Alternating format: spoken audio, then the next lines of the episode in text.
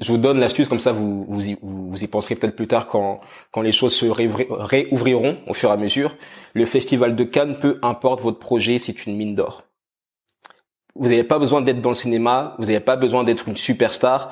Tout le monde a sa place au Festival de Cannes. C'est vraiment un lieu d'opportunité qui va vous faire gagner beaucoup de temps. Vous cherchez une alternance. Si vous allez au Festival de Cannes, vous pouvez la trouver. Vous cherchez un travail. Si vous allez au Festival de Cannes, vous pouvez le trouver. Vous voulez porter une belle robe. Si vous allez au Festival de Cannes, vous allez pouvoir la porter aussi. Voilà. Comment ça se fait? Bah, ça se fait tout simplement que toute la planète est là et que les gens euh, viennent tous pour des pour des intérêts différents mais ils sont tous là pour chercher des gens, ils sont tous là pour faire des connexions, et il y a des gens littéralement de toutes les industries au Festival de Cannes. Toutes les industries, il y a beaucoup de gens, bah, vous savez ce que c'est le cinéma, hein. pour le cinéma, il faut tous les métiers, il faut des gens dans la musique, il faut des gens dans le marketing, il faut des gens euh, qui parlent des langues, il faut des gens pour traduire, il faut des gens dans la cuisine, il faut des gens dans la coiffure, il faut tous les métiers. Donc en allant au Festival de Cannes, il y a beaucoup de dirigeants d'entreprise, et si vous arrivez à, créer des connexions avec ces personnes-là, bah, bah, vous allez pouvoir, euh, ça, ça, ça se fait très vite. Donc après, vous pouvez, vous allez peut-être me dire, ouais, non, mais je suis pas connu, je suis pas une star, pourquoi est-ce qu'ils m'écouteraient, comment est-ce que je fais pour les rencontrer, est-ce qu'il faut pas des accréditations, etc. Non.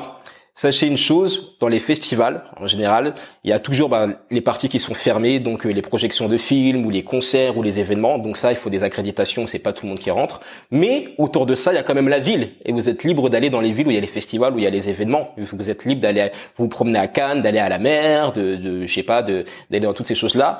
Et les personnes sont là aussi. Les personnes fréquentent ces lieux. Il y a beaucoup de lieux communs. Dans un café, vous pouvez rencontrer n'importe qui. Euh, dans un bar, vous pouvez rencontrer n'importe qui. Et après, euh, bien sûr, c'est euh, euh, c'est pas évident d'aller parler aux personnes, mais parfois ce sont les personnes qui vous parlent. Il y a cette culture un peu village où les gens vont juste vous dire ah salut, qu'est-ce que tu fais toi? Parce que ils se disent mais attends si j'ai le nouveau Steven Spielberg à côté de moi, si j'ai un génie de la coiffure ou peu importe juste à côté de moi, je voudrais le savoir. Et c'est comme ça que, que les choses se font. Et ça, c'est, c'est une des, des qualités des, bah, des bons réseauteurs, entre guillemets, c'est qu'ils ont beaucoup de culot. Et le culot, c'est vraiment quelque chose qui se développe au fur et à mesure des, des années. C'est en faisant un petit pas, un petit pas, un petit pas. Faut pas être pressé, faut pas forcer, faut pas forcer les choses. Mais ça commence par, euh, bah, vous connaissez cette expression, sortir de sa zone de confort. C'est littéralement ça. Donc euh, le culot, comment est-ce que vous entraînez à avoir plus de culot, plus d'audace? Ben déjà vous commencez avec les gens qui sont autour de vous. Euh, c'est aller contacter quelqu'un euh, sur LinkedIn, c'est aller contacter quelqu'un sur Facebook, peu importe, lui dire ce que vous pensez de lui ou de son travail ou peu importe.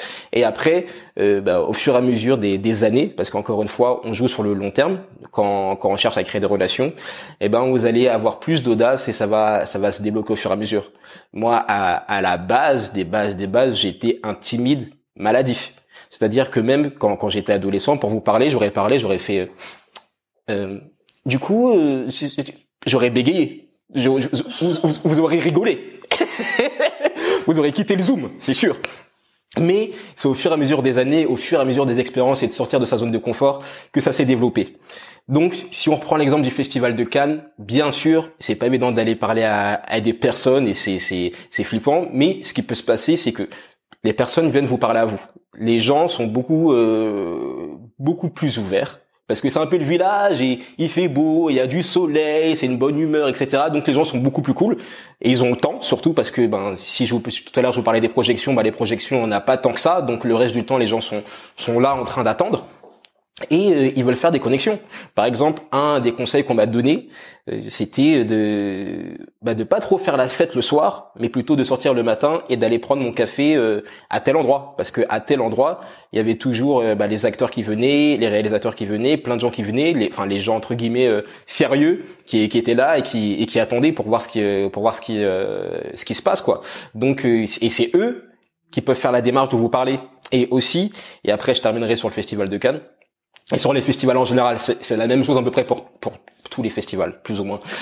Euh, dans les festivals, ce qui se passe, c'est qu'il y a souvent des, des, activités à côté. Il y a des, il y a des workshops, il y a des acteurs, des réalisateurs, des cuisiniers, peu importe, qui vont venir des, donner des, des ateliers. Et là, même si tu es timide, eh ben c'est, c'est les choses qui viennent à toi.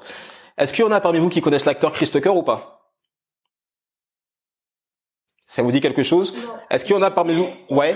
Rush Hour Créola connaît les vraies choses. Euh, ah, bah Créola ne connaît pas alors. Ah, Paul connaît les vraies choses, c'est très bien, bravo. Moi je le connais avec ses, one man show. Ouais, bah c'est ça. Chris Tucker, bah, il joue notamment dans le film euh, Rush Hour avec Jackie Chan. Donc c'est en gros c'est deux policiers, euh, un Afro-américain, un asiatique, et puis c'est de la comédie quoi et de l'action. Et euh, Chris Tucker, je marche comme ça, j'étais en train de, de, de zoner dans Cannes et je tombe nez avec lui. Et Chris Tucker, c'est mon acteur préféré, mais all time, je, acteur préféré. Et je tombe et je est-ce que c'est possible? Ben voilà, ça c'est la chose aussi. Si vous êtes entre guillemets fan de certaines personnes, euh, bah c'est, vous, pouvez tomber sur n'importe qui. C'est ça que je veux vous dire et que les choses, euh, bah, tout, tout est possible. Et en plus, c'était un pote de MJ. Yes, exactement. MJ Michael Jackson pour euh, pour les intimes. Très bien. Yes, carrément. Donc, euh, par contre, ça je vous le dis au cas où, si euh, vous rencontrez des célébrités ou des personnes qui sont ouais vraiment des des références, faites attention, ne soyez pas des, des fanboys, comme on dit. Ne faites pas de, de, de, de trucs bizarres, de selfies bizarres ou des choses comme ça. Faut vraiment, euh, si vous êtes vraiment dans un cadre où on cherche des opportunités, on veut aider ces personnes, ben c'est vraiment de leur parler tranquillement. Et euh, si vous connaissez ce qu'elles font, ben de leur demander si elles ont besoin d'aide. Ah ok, j'ai vu que tu lançais ça. Est-ce que tu as besoin de, est-ce que tu as besoin de ça? Euh, Qui fait ton marketing?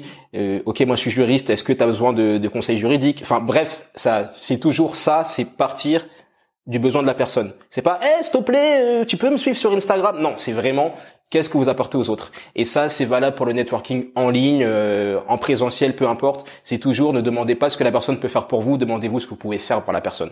Est-ce que c'est clair ou pas? Merci pour ton écoute. J'espère que tu as apprécié ce podcast et que tu as appris beaucoup de choses. Si tu es resté jusqu'à la fin, c'est probablement que tu as envie de percer dans un domaine. Si c'est ton cas, va t'inscrire à mes emails privés. Tu recevras quotidiennement mes meilleurs conseils pour percer, mes meilleures stratégies pour te faire connaître et mes meilleurs conseils pour devenir la meilleure version de toi-même. On se retrouve dans les mails privés. Tu as un lien dans la description du podcast. Fais ce que tu as à faire. N'abandonne pas,